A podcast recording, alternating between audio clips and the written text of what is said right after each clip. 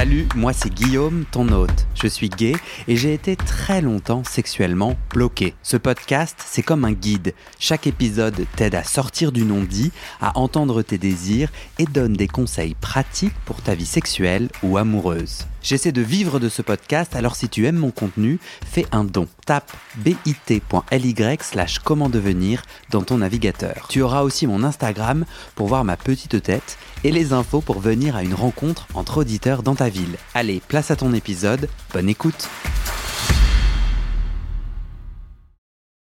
Eh bien, bien re-bienvenue. Nous avions un cri de ralliement. Est-ce que à, à 3 on va le faire? 1, 2, 3. Super. Non, c'est super. Non, je, suis content. Euh, là, on est réunis, on discute euh, de notre thématique sexe en couple ou avec le même partenaire sur le long terme. Comment je fais avec ma libido qui fluctue. Euh, Il y a eu tout un tas de jolis partages épisode précédent. Les gens n'ont qu'à écouter l'épisode précédent. Mais on peut écouter cet épisode sans avoir écouté le précédent parce qu'on va pouvoir redonner quelques contextes. Notamment, on va rebondir. On, on avait terminé sur David. Est-ce que tu as le, micro, bâton de parole? Il est juste à côté de moi. Est-ce que tu peux te lever? Et pendant que tu viens chercher le micro, j'ai deux choses à vous dire. La première, c'est que euh, je veux remercier les 98 donatrices mensuelles. On peut faire cliquetis. Non, franchement, c'est trop cool. Donc, ça augmente petit à petit. Pour le moment, donc c'est mon métier à temps plein, j'essaye de gagner ma vie avec. Pour le moment, tous ces dons géniaux, après que tu enlèves les frais bancaires, les différents impôts, etc., ça me fait 450 euros sur mon compte net. Tant te dire que j'utilise encore mes économies et que vous pouvez devenir un des 400 pour que ce podcast continue. Non, mais en vrai, je suis déjà trop content. Moi, ça me touche trop. Euh, et, et je reçois plein de messages trop sympas. C'est cool. Si vous n'avez pas de thunes, pas la possibilité de donner de l'argent, euh, voici le calcul. En gros, là, il y a 10 000 personnes qui écoutent chaque mois et il y a 100 personnes presque qui donnent. Ça fait 1%, on est d'accord? Donc pour avoir 400 personnes, il faut 40 000 auditeurs uniques par mois. Vous êtes toujours avec moi? Donc le moment où tu mets 5 étoiles, qui a mis 5 étoiles au podcast? Levez la main. Qui n'a pas mis 5 étoiles au podcast? Et ben voilà, là les gens peuvent pas voir, mais vous, vous, vous, êtes parti, vous faites partie des meilleurs auditeurs, en tout cas ceux qui sont présents. Mettez 5 étoiles sur Spotify Co. Parce que ça pousse vraiment l'algorithme et ça marche vraiment pour atteindre, euh, atteindre ces- ces- ces- ce nombre. Et parlez-en autour de vous. Trop bien. J'ai fini mon petit blabla. Deuxièmement, si les gens veulent venir à des apéros, d'ailleurs David qui va parler est co-organisateur des apéros à Paris, il y en a dans d'autres villes. Il faut aller sur le site internet, donc soit apéro, soit enregistrement comme celui-ci, bit.ly slash comment devenir, et c'est le même lien pour faire le don. On est content? Denis? Tu es ravi? Ben, C'est cool. On n'a plus d'eau. Est-ce que je peux demander à quelqu'un de me faire un verre d'eau? Non, pas toi, Denis. Toi, tu vas parler. Ça serait trop sympa. Merci beaucoup pour pas que je m'assèche. David, tu allais dire quelque chose. J'allais dire quelque chose. Alors, sur la fin du premier épisode, Denis parlait de Ouais. la place qu'on mettait au sexe dans le couple. Et je trouve ça ultra intéressant et important. Moi, je me dis, peut-être que c'est mon cas, et peut-être le cas de quelqu'un d'autre aussi, mais de pouvoir dissocier aussi sexe et couple, en fait, et de se dire à un moment donné, si le sexe ne marche plus dans ton couple, est-ce que ça veut dire qu'il faut que tu arrêtes ta relation si elle t'épanouit d'une autre façon? Et peut-être qu'il y a aussi cette pression où on se dit, couple, c'est forcément associé au cul. Et s'il n'y a plus de cul, on est forcément obligé d'arrêter la relation. Alors, peut-être que moi, en fait, avec du recul, je me dis là, et après les discussions, je me dis, bah, peut-être que c'est mon cas. Que Hmm. moi, je peux, je peux dissocier tout ça. C'est peut-être pas le cas de tous. On peut faire un sondage. Là, on est 25. Qui serait OK euh, de dissocier? Et donc euh, vous tombez amoureux, il n'y a plus de sexe, vous restez en couple avec cette personne et vous nourrissez votre besoin sexuel ailleurs. Qui serait ouvert à ça? 1, 2, 3, 4, 5, 6, 7. Ah, il y a la moitié, moite-moite. Denis Mais autrefois, on se posait la question est-ce qu'on peut dissocier le sexe de l'amour? Puisqu'on n'osait pas, euh, enfin en tout cas c'était mal vu, hein, surtout pour les femmes, d'aller faire du sexe en dehors de l'amour. Et, euh, finalement, maintenant qu'on a fait sauter le carcan, on va se poser la question inverse, est-ce qu'on peut effectivement être heureux en amour sans être euh, totalement épanoui sexuellement avec notre partenaire? Euh, Ça, c'est une grosse discussion parce que ben, justement, on a la moitié ici de, des auditeurs qui sont euh, euh, potentiellement ouverts à avoir un, couple heureux et amoureux sans avoir de sexe entre eux. Et l'autre moitié, non. Eh bien, dans le couple, c'est pareil. Il faut. ça va être le moment de trouver un moyen de discuter avec son partenaire et de et de et d'envisager. Est-ce que finalement cette question du sexe conditionne notre amour? Ou est-ce que finalement on peut continuer à être Hmm. s'aimer mutuellement ou pas? Ça, c'est euh, chacun qui a sa, sa- son, son mot à dire. Parce qu'on a, tout comme disait David tout à l'heure, dans le, dans- enfin avant dans l'épisode précédent, c'était euh, notre sexualité a évolué, mais pas sur le même euh, timing, ni sur le même, les mêmes objets ou les mêmes envies. Et tu parles de la sexualité dans le couple de, Oui. de David. Ouais. Et donc finalement, l'évolution de l'amour et de la vision de l'amour va aussi évolu- évoluer dans le, dans, au sein du couple. Est-ce qu'on évolue au même moment? Est-ce qu'on est prêt à finalement s'aimer sans sexe ensemble maintenant? Ou est-ce que le sexe est encore une composante Mhm. importante? Tu, tu voulais rebondir, ouais. J'aimerais rebondir aussi sur le, bah, justement sur le partage de Benjamin dans l'épisode précédent, Euh, lorsque tu nous racontais le- le- la rupture, en disant que ben, la, la rupture a été ultra douloureuse euh, parce que l'amour était là. L'amour était là, mais il n'y avait plus le, le désir. Et, et Oui, tu pleurais des madeleines, c'est très joli. c'est ce que tu as dit. Et, et justement, euh, est-ce que toi, tu as fait une, tu t'étais posé la question, est-ce que je peux continuer à l'aimer et être heureux avec lui en développant une sexualité différente Euh, Et est-ce que lui, potentiellement, a fait le même chemin? Ah, L'option de l'ouverture, c'était pas une option déjà, donc ça c'était réglé. Surtout vis-à-vis de lui, enfin moi j'ai demandé. Et moi je considère que le sexe, ça fait vraiment partie de moi en fait, c'est une expression de moi. Et si je fais pas de sexe, ben je suis pas complet quoi. C'est un exutoire, c'est un moyen de vivre des choses que tu vis pas dans ta vie. Et du coup, euh, au bout d'un moment, au début tu te fais ah ça va, ça va. En fait, en vrai, au bout d'un moment, bah en fait non, ça va pas. Donc, euh, effectivement, là au moins, tu vois, tu as pris une décision qui était certes douloureuse, mais tu as pris ce temps de te poser cette question-là. Et euh, effectivement, le, premier, euh, premier step, en tout cas, c'est de se poser la question est-ce que je peux, moi, être totalement amoureux, totalement épanoui sentimentalement dans mon couple, sans exprimer cette, cette part qui est la sexualité? Et puis je pense qu'à deux niveaux, il y a le niveau sans exprimer la sexualité dans le couple. Et si tu es dans un couple fermé, bah juste t'as plus de sexualité. Et là, c'est là aussi qu'il faut euh, red flag, quoi, je pense. Du coup, je pense qu'on peut aussi euh, continuer sur comment exprimer ses, ses envies. Puisque dans l'épisode précédent, on disait euh, c'est intéressant de se poser la question de ce dont j'ai envie, est-ce que mon partenaire y prend place Euh, Donc, il y a plusieurs, euh, plusieurs on avait identifié euh, plusieurs pistes. Déjà, est-ce que mon partenaire peut prendre place dans mon, dans mon envie? Si la réponse est oui, comment est-ce que je fais pour lui partager? Donc mon envie, c'est euh, par exemple, j'adore cette pratique sexuelle. Une envie, c'est une pratique sexuelle, c'est un moment sexuel, c'est ça? Oui, ça peut être une pratique, ça peut être euh, est-ce que euh, je le fais euh, sous une porte cochère un soir en rentrant Ça peut être des pratiques un peu plus poussées, un peu plus originales. Mhm. Et, et justement, ce il y a un petit. la clé pour parler de sexe, il faut que ça soit toujours ludique dans le couple. Plus on va mettre de ludisme dans l'échange, plus on va transformer euh, le gros éléphant au milieu de la pièce en petit ballon qu'on va, se, qu'on va se lancer, on va se faire des passes. Donc plus la discussion va être tournée autour du ludisme, plus ça sera euh, simple de pouvoir le, l'exprimer. Et donc, euh, moi, il y a un exercice que je peux donner euh, et que je donne souvent à mes patients. Ça va être de faire un mur de post-it.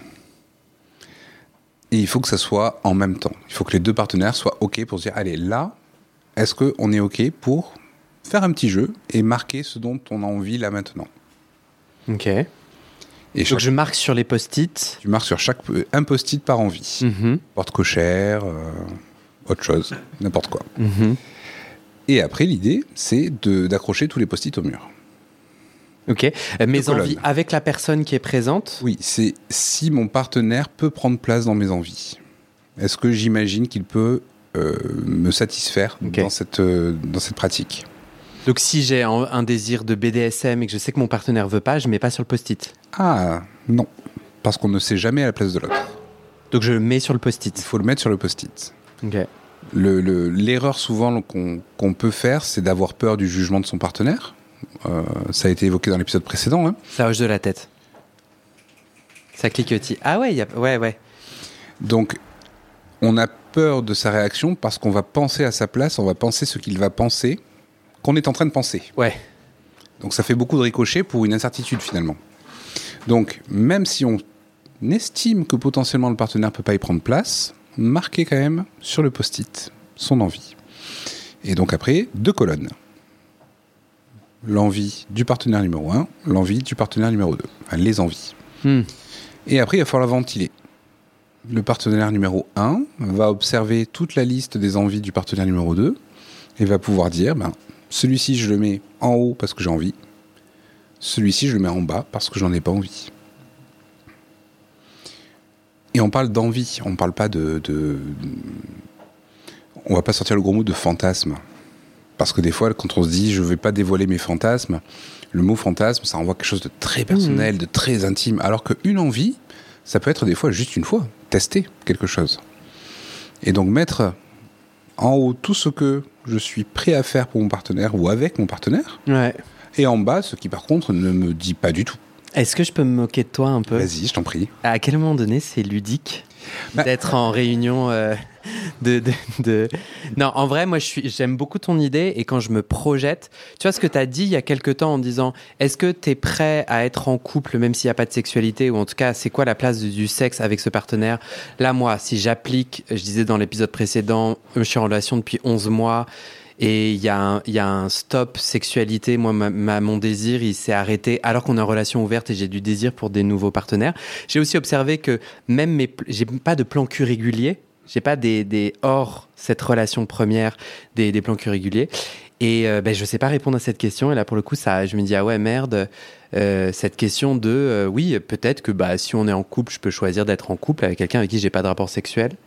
Et je crois que c'est un élément de honte Mhm. sociale. Je me dis c'est j'ai raté. Ça c'est ma personnalité un peu nulle, enfin un peu bizarre, de, de rapport à la performance perpétuelle. Mais je me dis un peu c'est la honte et tout si. Euh, sur, et après, sur ton deuxième point, c'est la communication.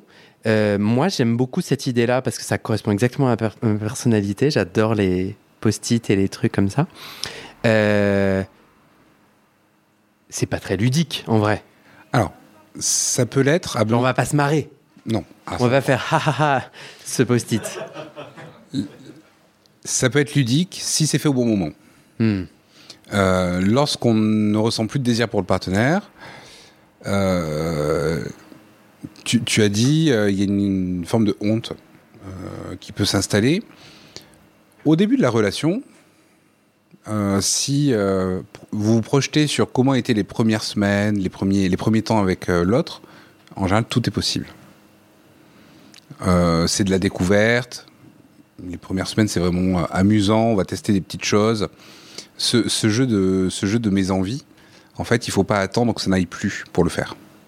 C'est vraiment essayer de le faire régulièrement. Allez, mais tu sais quoi, ce week-end, on va, euh, on va tester des trucs, on va, on va voir ce qui nous passe par la tête, de quoi est-ce que j'ai envie. Hmm. Et là, tu viens, tu, tu crées du ludisme. À partir du moment où là, le sujet de la sexualité devient problématique, Ouais. il va y avoir un impact émotionnel. Et d'ailleurs, il y a des. euh, c'est plutôt intéressant parce que du coup, il y a des, des signes avant-coureurs que le désir est en train de partir. Euh, moi, il y a toujours deux questions que je pose à mes patients pour le désir. Est-ce que votre partenaire, lorsqu'il vous touche, ça vous fait des chatouilles?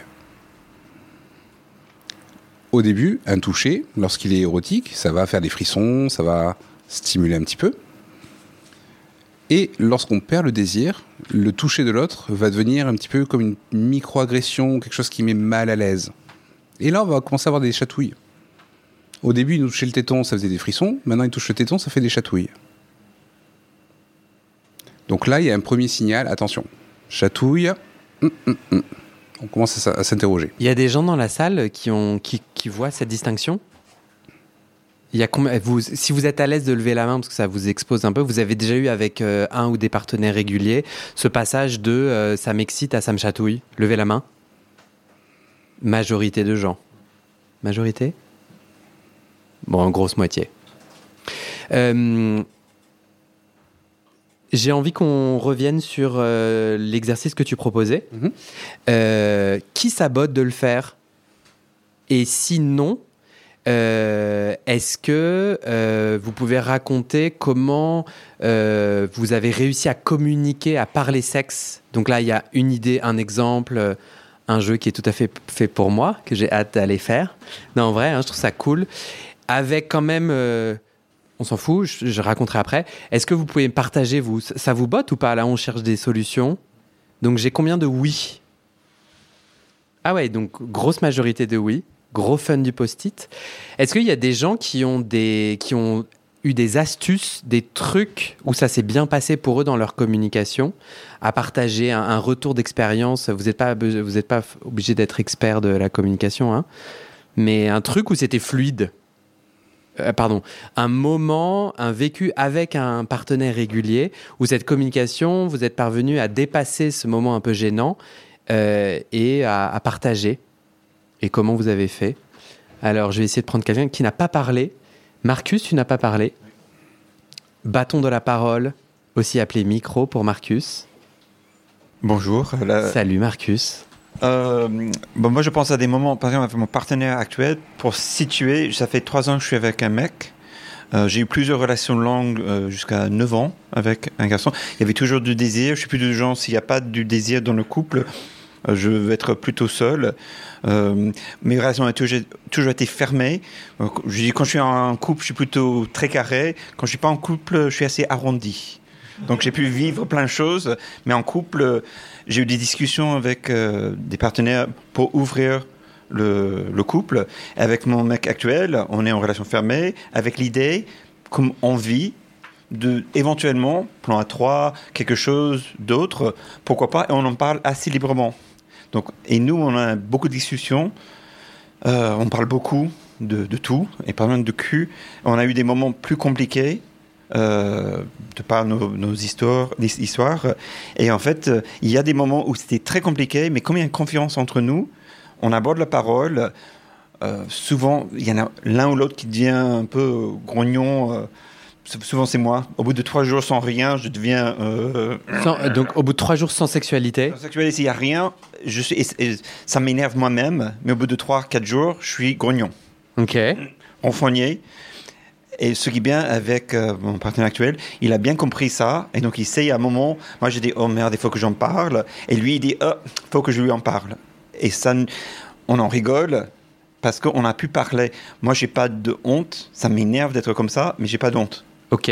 Donc vous, la communication, elle est fluide parce qu'il y, a des- y a des signifiants euh, Et parce qu'on on en parle non verbaux. Oui. Il y a des choses qui arrivent et que je pense Mais que du tous coup- les deux, on est dans la communication. Ok. On a envie de communiquer. Donc on a dû mettre en place des choses parce que. On a envie ou on a des facilités? Est-ce que tu dirais que t'es- t'es une... vous êtes deux personnalités qui... Je pense qu'on a eu des facilités, Ok. c'est sûr, mais il y a aussi envie parce qu'il y a même. Moi, j'ai plutôt une facilité de parler, lui aussi, mais ça ne veut pas dire que c'est toujours facile. Ok. Et Est-ce donc, que- il faut trouver des moments. C'est ça que j'allais te demander. Parce que par tu as un métier, vous avez tous les deux, j'imagine, des métiers, non? Oui, Ouais. oui. Moi, je suis artiste peintre, lui, il est thérapeute, donc rentres un truc en communication. Ouais. Moi, je sais pas une astuce, par exemple. Au tout début de notre relation, il y avait un moment, on s'est rendu compte, par exemple, pour lui, c'était plus facile de parler dans le noir. Donc, c'était au lit, on parle beaucoup. On a eu des discussions jusqu'à 3-4 du mat. Et en fait, souvent pour lui, le- la parole était libérée parce qu'on était dans le noir. Il était plus distrait par ce qui se passait. Et c'était pas forcément un moment du sexe non plus, c'était juste discussion et plus intime. Et on a pu parler de sexualité, des choses comme ça, parce que c'est dans le noir. Ok. Donc il y avait peut-être pas le regard de l'autre, de jugement et tout ça. Donc toi, dans ton cas, tu n'as pas créé de rituel particulier. La conversation, elle va venir à un moment donné, c'est ça? Ouais, ben, s'il y a une rituel par exemple, il y avait un moment où on savait que c'était compliqué, on éteint la lumière.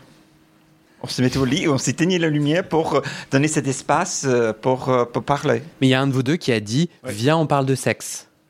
Genre, on va pas regarder un film, on... Oui. euh, viens, on parle de sexe. Oui, parce que c'est, il faut mettre ça sur place, en effet. Il faut qu'on en parle. Ok. Tu veux rebondir, Denis? Bah, c'est une très bonne idée. Parce que là, effectivement, le, le noir, c'est le noir, c'est la bulle qui va affranchir le, le- le jugement de l'autre. On ne sait pas comment il réagit. Alors, encore une fois, on parlait tout à l'heure d'anticipation. De, d'anticipation. donc là, je pense que ce qui est intéressant, c'est que dans la mesure où vous ne savez pas comment vous réagissez mutuellement, euh, vous évitez aussi euh, d'anticiper la réaction de l'autre. Et vous devez sûrement euh, pouvoir communiquer sur ce que ça vous fait ou ce que, comment est-ce que vous, vous interprétez la chose. Qu'est-ce qui se passe dans ces échanges? Donc, euh, tu vois, genre, ah, il n'y a pas eu de sexe, et tu lui dis, ah, il n'y a pas eu de sexe, et il te fait, ah ouais, il n'y a pas eu de sexe. Et après? Bah, souvent. Je te vois pas. Bah, tu es dans le noir. oui. Où es-tu? Parfois, c'est pas dans le noir. Oui, le toucher à ce moment-là, en effet. Ouais. Parce que dans le noir, euh, ça, c'est comme ici, euh, on voit pas les gens qui hochent la tête, donc il faut signaler son accord. Donc c'est l'autre qui va parler pour dire oui, au lieu de faire Hmm. Donc il y a ça, mais aussi des moments, par exemple, compliqués, même récemment, où c'est quelques jours parce que la vie fait en sorte qu'on n'a pas l'énergie, c'est pas les piles, euh, ou parce qu'on est très speed, ou bah, je sens qu'il y avait un moment, par exemple, lui m'a dit, il voit les moments où je le regarde moins, parce que je suis un peu renfrogné, parce que je, je sens qu'il n'est pas disponible, donc c'est aussi dans ma tête, mais il n'y a rien qui se passe, peut-être j'ai essayé, mais euh, bah, c'est juste pas le moment, mais il y a un moment, je sens que je suis un peu, un peu dans mes pensées, lui il le voit, et parfois c'est pas frontal, mais il faut juste évoquer, ah, il va dire, ah, je te sens renfrogné, quelque chose comme ça. Et c'est une façon, même un rituel, il y a des mots, des codes comme ça. Donc en mettant. Vas-y, Denis. Euh, ce qu'a dit Marcus sur le toucher est très important. Euh, dans le noir, ce qui est bien, c'est que donc ça affranchit le, le, la perception du jugement de l'autre, mais euh, le fait de effectivement de s'allonger dans le noir pour discuter et ne serait-ce que de se tenir la main, ça veut, ça signifie je vas-y, je suis avec toi. Tu, tu, tu peux parler, je t'écoute. C'est euh, quelque part tenir la main, c'est accompagner. Donc euh, effectivement, ce côté du toucher, c'est je ne parle pas de mon côté en monologue et, puis je vais attendre que tu réagisses. C'est on a une discussion. Hmm. Moi, j'ai du mal à appliquer ce que tu dis et je vais t'inviter à mettre ton micro plus proche de ta oui, bouche. comme ça. ok. T'inquiète. Euh, j'ai du mal à appliquer, à, à m'inspirer de toi. Du Mm. coup, j'ai besoin de mieux comprendre. Donc, dans ces espaces de communication, j'arrive pas à comprendre parce qu'une fois qu'on a, donc on a mis des mots sur tiens, en ce moment, il y a un décalage. Et, rien que mettre ces mots-là, après, on va se coucher et, et hop, on se retrouve Pas sexuellement. forcément. Non, non, c'est pas forcément. Je voulais revenir là-dessus avec Denis. Le toucher, parce que souvent, je sais qu'entre nous, des moments, par exemple, je parle de moi que je suis renfrogné, lui il va capter, je- et moi dans ma tête, je dis, ah, il faut que j'en parle, parfois c'est difficile.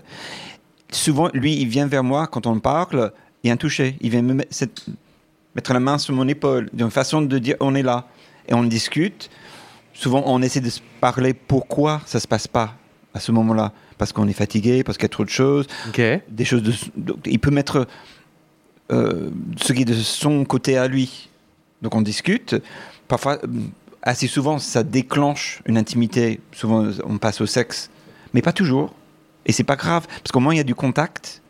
Et il y a un lien et on sait que on se désire ou que ça va se faire. Parce que moi je suis pas en train de faire je vais être renfrogné pour que qu'on baise c'est juste que je me sens hum, et j'ai Ça- pas envie ouais, ces, es- ces bulles de communication vous rapprochent. Exactement. En mettant des exactement. mots sur ce qui Donc c'est pas passe. un direct, on communique pour baiser, c'est juste qu'on laisse un espace euh, où, où on peut s'approcher l'un de l'autre. Mhm. Et souvent on s'approche, ça finit par contact, ça finit par sexe, éventuellement. Le rapprochement physique et, et- et même la discussion en tant que telle, c'est-à-dire qu'un couple, on pense souvent que ce sont deux personnes. Mais lorsqu'on on travaille avec un couple, on a effectivement deux entités qui sont chacune des personnes, mais on a une troisième entité qui est le couple en tant que tel. On travaille, c'est toi en tant que Oui, sexothérapeute. Ouais. En tant ouais. que thérapeute, on, on a- c'est un système à trois équations. C'est chaque partenaire est, une, est un paramètre et le couple en est un à part entière. Et finalement, dans, dans le processus que décrit Mar- que Marcus, et notamment avec le toucher, euh, et même cette, cette bulle que crée le noir, ça va être ce que je dis, je le dis pas moi, pour moi, et contre toi, ou face à toi. C'est une discussion qu'on a en couple. La discussion devient une activité de couple. Hmm. C'est plus j'exprime une problématique et j'attends une réponse en face, c'est on y va ensemble. Hmm. D'où le, le côté euh, bah, soit effectivement ludique, soit le côté de se créer cet espace, cette bulle. Et le contact, comme tu disais, c'est ça, c'est on y va. C'est euh, pas je me dévoile, c'est on, on y va ensemble.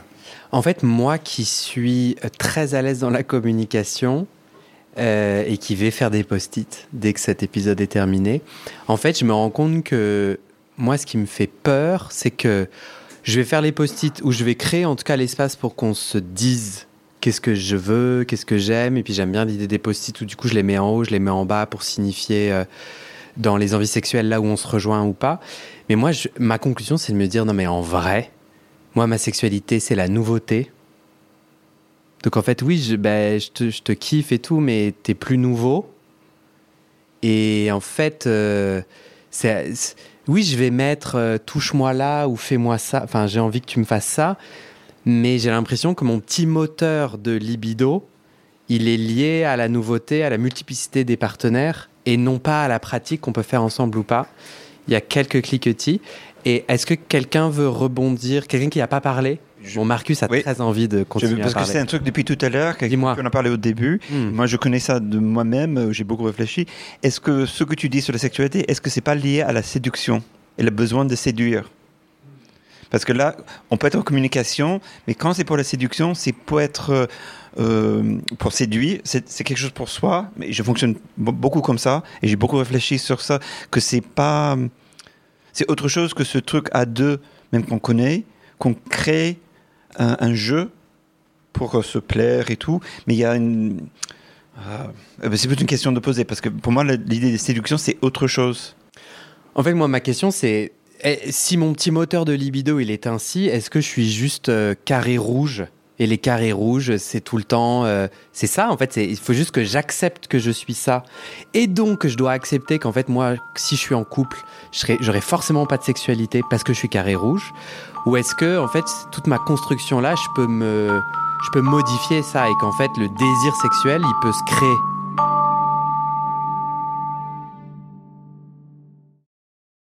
Et c'est la fin de cet épisode. Il y a plus de 130 épisodes à découvrir sur ce podcast. Ça fait beaucoup, alors je t'ai rangé les épisodes par thème. Conseils sur la sodomie pour ne plus avoir mal ou comment bien faire son lavement. Le BDSM, la bisexualité, couple ouvert ou exclusif, le racisme, le polyamour, etc. etc. C'est génial et c'est sur le site du podcast. Tu tapes bit.ly slash comment devenir dans ton navigateur. Ah, une dernière chose, ne t'en va pas, si tu aimes mon contenu et que tu veux que ça continue mais tu ne peux pas devenir un des 400 en me soutenant financièrement, tu peux m'aider en quelques clics. Écoute bien, il te suffit de cliquer sur s'abonner ou suivre sur la page du podcast dans ton app d'écoute et de mettre 5 étoiles. Ces petits clics qui te prennent 5 secondes, ça fait vraiment une grosse différence pour le futur du podcast. L'algorithme se met à pousser automatiquement le podcast à plus de gens. Ça me permet alors de trouver les prochains témoignages et des potentiels futurs donateurs, donatrices. Et j'ai pas beaucoup de temps pour arriver à l'équilibre financier. Tant que j'ai pas trouvé 400 personnes qui donnent chaque mois, je dois utiliser mes économies et ça ne va pas pouvoir durer. D'ailleurs, pour devenir un ou une des 400 et faire un don pour que le podcast continue, va sur le site du podcast. C'est toujours le même lien, bit.ly slash comment devenir. Merci pour ton aide et à très bientôt dans tes oreilles.